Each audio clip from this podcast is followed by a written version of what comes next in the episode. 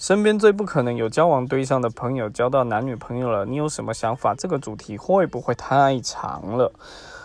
呃，最不可能交到又交到，当然是恭喜他，不然呢？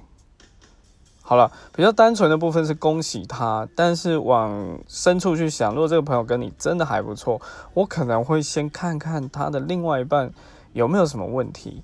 毕竟的话，他一直跟我讲说他另外一半是网络恋人，可能毕竟这个世道蛮多网络诈骗的啦，吼，就是大家好朋友就互相嗯支援一下。